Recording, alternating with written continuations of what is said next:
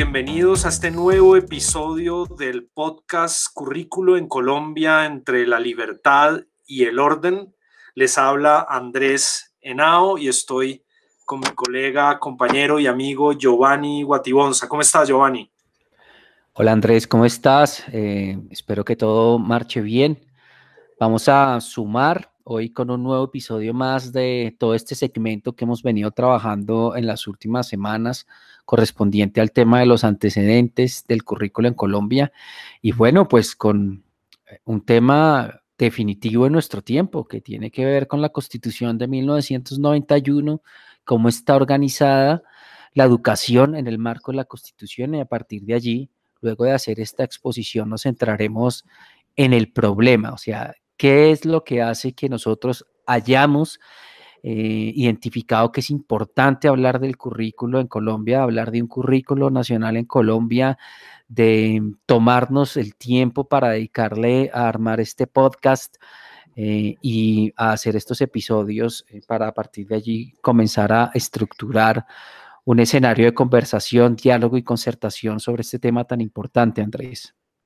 Efectivamente, Giovanni. Y en la medida en que agotamos los, los antecedentes, nos acercamos más a nuestro presente,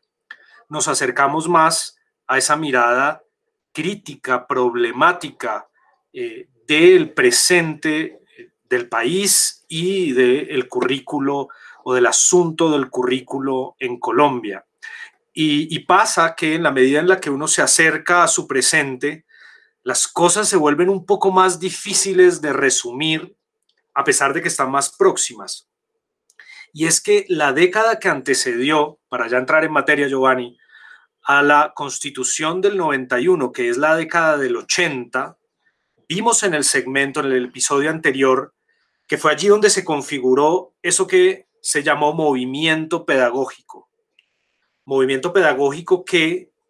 entre una élite intelectual de las grandes universidades en el país y un movimiento docente muy activo conformó una serie de discusiones y de eh, movimiento que dio lugar a, una, a sentar unas posiciones muy, muy problemáticas y muy conflictivas con la idea de currículo técnico o currículo impuesto o currículo transnacional incluso, que también lo vimos eh, en el en el episodio anterior. Y es que la década del 80, no solo en este, eh, digamos, en este aspecto del currículo y de lo educativo, es una década de disputas, es una década de conflictos, es una década de enfrentamientos como país. Toda la década eh, se, digamos, se fue, se esfumó en eh, sucesos lamentables de enfrentamientos eh, que, bueno, para hacer un, pequeño resumen, eh, podemos ubicar ahí eh, la fuerza que adquirieron los movimientos guerrilleros, el M-19, las FARC y otros, también la fuerza que tomó el narcotráfico y el surgimiento de esa nueva versión del paramilitarismo eh, como brazo eh, armado de eh, un conflicto que en la década del 80 mostró su mayor ferocidad, quizás entre finales de los 80, principios de los 90, pero allí fue donde se gestó todo eso. Y añadamos que, la, sociedad de los, de los 80 en Colombia es una sociedad que ya tiene preocupaciones globales. Todavía no existe la globalización, pero es una, eh, es una ciudadanía eh, que ya eh, tiene unos accesos a productos de consumo global y que está ya metida en lo que en ese entonces empezó a llamar aldea global. Entonces, todo eso ahí metido en, esa, en esos pocos años, hicieron que todo ese, remesón de, esa sociedad reclamase una constitución, una nueva constitución que leyera esas nuevas realidades. Esto sin contar, Giovanni, a toda esta convulsión y a todo este escenario nuevo el asesinato en muy pocos meses de tres candidatos a la presidencia, Galán, Pizarro y Jaramillo, a la amenaza y prácticamente desaparición del movimiento del nuevo liberalismo y de la Unión Patriótica eh, como colofón de, esta, de este escenario dantesco en el que la sociedad reclamó un nuevo pacto, un nuevo acuerdo. Y, por supuesto, no era un acuerdo fácil de hacer, no era un consenso fácil de hacer. Situación similar a la que vivimos ahora, el desencuentro que vivimos ahora. Pero logró sentar en una asamblea constituyente, por ejemplo, a una persona que había sido secuestrada hacía muy poco por el M19, Álvaro Gómez Hurtado, con sus captores, el M19 a la cabeza de Navarro, logró sentarlos y volverlos aliados políticos en muchos artículos de la nueva constitución. Esto, esto es una anécdota un poco que muestra ese espíritu constitucional que retomó también mucho de ese espíritu constitucional que vimos en el primer, en el segundo capítulo, el que hablamos del siglo XIX, en esas constituciones de la independencia, de la primera independencia.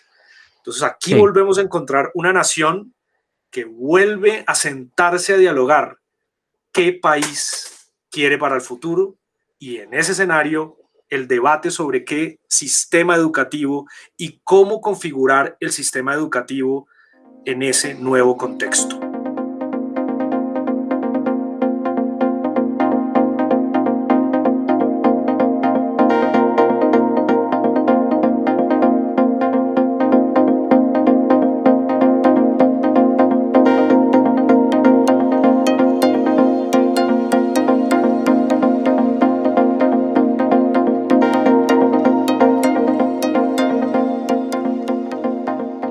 Efectivamente, Andrés, claro que sí.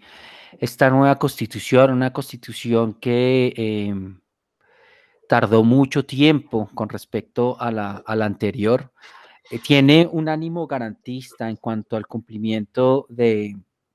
los derechos, de unos derechos eh, muy centrados en aspectos eh, liberales y da cuenta de todo lo que tú mencionas, ¿no? En cuanto a, la promulgación de unos derechos individuales, unos derechos colectivos y también la incorporación de la participación en el marco del sistema político colombiano como un elemento para garantizar que a partir de allí se tomen las mejores decisiones. Otro componente clave de la Constitución del 91 es la descentralización, en la cual pues se brindan una serie de eh, poderes a eh, las regiones con el propósito de que también haya una toma de decisiones a partir de instancias y mecanismos de participación y eh, pues Colombia deje de ser tan, tan centralista como lo, como lo ha sido en, en décadas pasadas. Centrándonos en el tema de lo educativo, habría que mencionar lo siguiente, Andrés, y como bien dices, fruto de esa, eh, ese movimiento pedagógico y esas ideas en las que se buscaba enaltecer la labor de los docentes, em, se define el, primer elemento, es en el artículo 27, eh, que obedece a la libertad de enseñanza, aprendizaje y cátedra. Eso es un elemento muy relevante que atraviesa todos los eh, niveles del sistema educativo colombiano y creo yo que remite a esas conversaciones en el ánimo de que sin importar el, lugar en el que estudies, pues, pues puedas adquirir una serie de conocimientos de manera libre que luego podrían ser debatidos eh, en el marco de la opinión pública o los escenarios de comunicación o de, pues, de divulgación eh, de controversia también que se puede ofrecer por los medios de comunicación o a través de las redes sociales y demás. Es decir, en Colombia hay libertad de enseñanza, aprendizaje y cátedra, y eso significa que se puedan enseñar muchas cosas. Em, atravesando por elementos ilustrados, obviamente, como también algunos elementos que podrían eh, obedecer a otra serie de categorías en el marco de lo de lo que se quiere enseñar. Se resume que en el ejercicio democrático se pueda identificar y resolver em, y, salvar esas, esas dudas y, generar esas controversias y a partir de allí llegar a, acuerdos. Y eso es un elemento muy relevante porque a partir de eso pues ya comienza, comenzamos a figurarnos para, para dónde va el asunto. El otro elemento clave de la Constitución del 91 es el artículo 67, que define la educación como un derecho de la persona, de los individuos, como también un servicio público con función social. ¿Y eso qué significa? Pues que eh, en ciertas edades eh, y en ciertos grados eh, la educación es un derecho. Se reconoce que va desde preescolar hasta noveno grado en el que todas las personas nacidas y residentes en Colombia tienen el derecho a la educación. También, pues obviamente eso genera unos límites, ¿no? Y es la educación media y la educación superior y los primeros años de educación preescolar. Sin embargo, pues la Corte Constitucional ha identificado que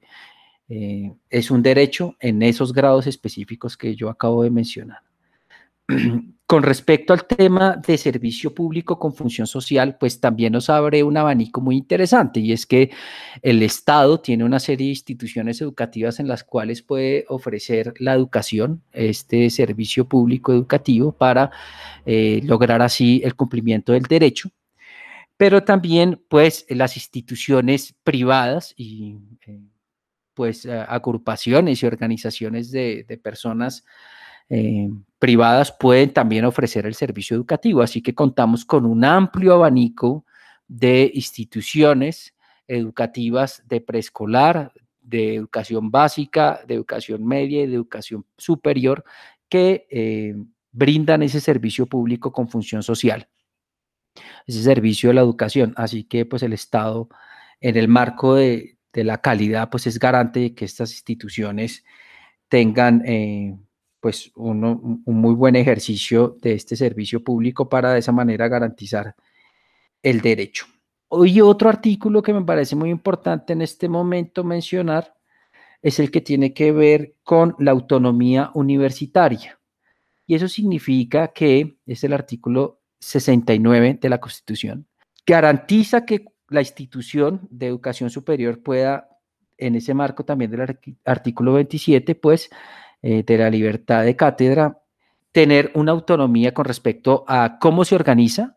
cómo enseña y de qué manera lo hace. Este es un elemento muy importante que parte de la Constitución, ese artículo 69, y a partir de allí nos comienza a dar eh, unos, unas orientaciones, unas guías de cómo se entiende la educación actualmente en Colombia. Eh, me quiero centrar en ese tema de autonomía universitaria porque a partir de allí pues ya se detonaría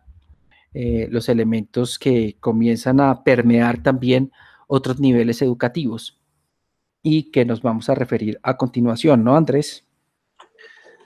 Así es, Giovanni.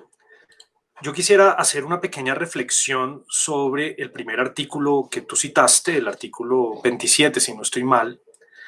y es el carácter taxativo muy, eh, digamos, exacto en el que eh, se determina que el Estado garantiza las libertades de enseñanza, aprendizaje, investigación y cátedra. Y a pesar de que es eh, una oración sencilla, donde uno diría no caben muchas interpretaciones, uno podría empezar a preguntarse si esa libertad se refiere a una especie de libertad expresiva o libertad del pensamiento o libertad en, el orden más abstracto o general de lo educativo. Y es que yo puedo, soy libre de enseñar a otro, a otro conciudadano, de la manera en la que yo quiera y los temas que yo quiera enseñar. Sí. Si esta libertad eh, cobija de igual manera a los individuos, organizados en eh, instituciones o en colegios, o si también cobija, y aquí ya empieza como a volverse una interpretación más problemática, a los padres, que, quienes tendrían total libertad de elegir dónde, qué y cómo se educan los hijos. Entonces, fijémonos como un concepto tan general como la libertad de enseñanza,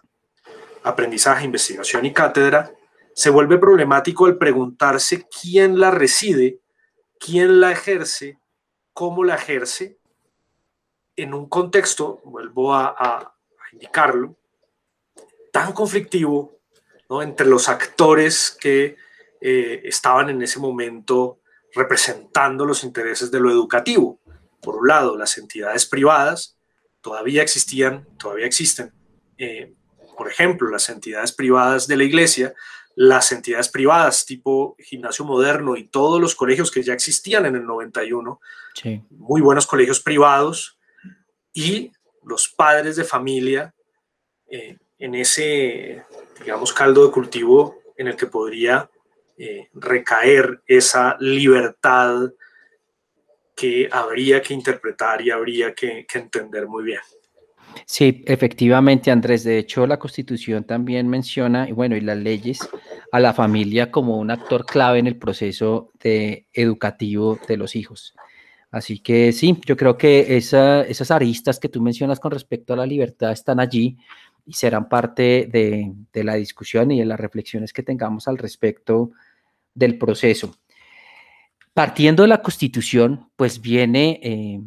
no nos vamos a ocupar de la Ley 30, que tiene que ver con todo el tema de educación superior y que de hecho salió primero, eh, sino de la Ley 115 de 1994, porque esta es la ley que tiene que ver estrictamente con eh, la educación en educación preescolar, educación básica y educación media. En esa ley se promulga la autonomía también, ¿no? En cuanto a que las instituciones educativas, instituciones educativas cualquiera, privada o pública, tiene que desarrollar en el marco otra vez de estos ejercicios participativos en que toda la comunidad tiene instancias y escenarios de participación y toma de decisiones, un proyecto educativo institucional, el PEI, conocidísimo, y a partir de este PEI, que define los horizontes y los saberes fundamentales, pues se define el currículo que se va a trabajar en cada una de las instituciones educativas. Para cerrar, en el marco de la autonomía propuesto por la Constitución y por la Ley 115 de 1994, Colombia no cuenta con un currículo nacional no cuenta con currículos regionales o con currículos departamentales. Colombia cuenta con una marea, con un océano de currículos institucionales, es decir, cada institución pública o privada que brinda educación preescolar, que brinda educación básica o que brinda educación media, cuenta con su propio proyecto educativo institucional y a su vez con su propio currículo. En eso estamos, ¿cierto Andrés? En eso estamos. Y creo que le pasa a distintos aspectos de la Constitución. Es decir, yo creo que lo primero que uno tendría que, hacer es inscribir el problema del currículo y el problema en general de la educación en Colombia dentro de aquellos desarrollos incompletos de la Constitución del 91. Y uno podría entender, por ejemplo, que otros sistemas, como el sistema judicial, por citar alguno, o el de prestación de la salud, tienen un espíritu, tienen una intencionalidad, tienen un origen grande en la Constitución y unos desarrollos pobres, unos desarrollos precarios en la década del 90 y en el nuevo milenio. Y lo educativo no escapa a esa problemática de una sociedad que acordó un pacto constitucional de gran aliento, de gran vigor, pero que entró inmediatamente en la década del 90 en un torbellino de violencias relacionadas con el narcotráfico, con el paramilitarismo, con el conflicto armado y con unas dinámicas regionales derivadas de ese nuevo ordenamiento del territorio más descentralizado que le dio muchísimo poder a los caudillos locales aliados de manera non santa con eh, los actores ilegales que hizo imposible, que hizo difícil el desarrollo completo y pleno de la Constitución del 91, ya sea por problemas de diseño en sus instituciones y en sus procesos, ya sea porque sectores de la sociedad, sectores que tuvieron poder, incluso poder nacional, detuvieron, ralentizaron el desarrollo de esta constitución. Efectivamente, Andrés, sobre esos elementos eh, de cómo frente a la idea inicial de la Constitución, varios de los desarrollos, como bien los mencionas, prácticamente fue lastimosamente ponerle un freno de mano a las mismas ideas generales de la Constitución que, hemos tenido que vivir en estos 30 años, que hace muy poquito cumplimos, pues está justamente este elemento educativo. Vamos a cerrar en este momento con esta exposición de cómo eh, se ve la educación en el marco de la Constitución y la Ley 115 de 1994, para a partir de eh, esos elementos, pues ya comenzar a conversar sobre eh, el problema, el problema que hemos venido abordando a lo largo de estos episodios y pues que en este momento se resuelve. Así que, ¿te parece bien si hacemos un break y volvemos ya con la exposición del problema? Por supuesto, y quedamos de nuevo en el en punta, en suspenso.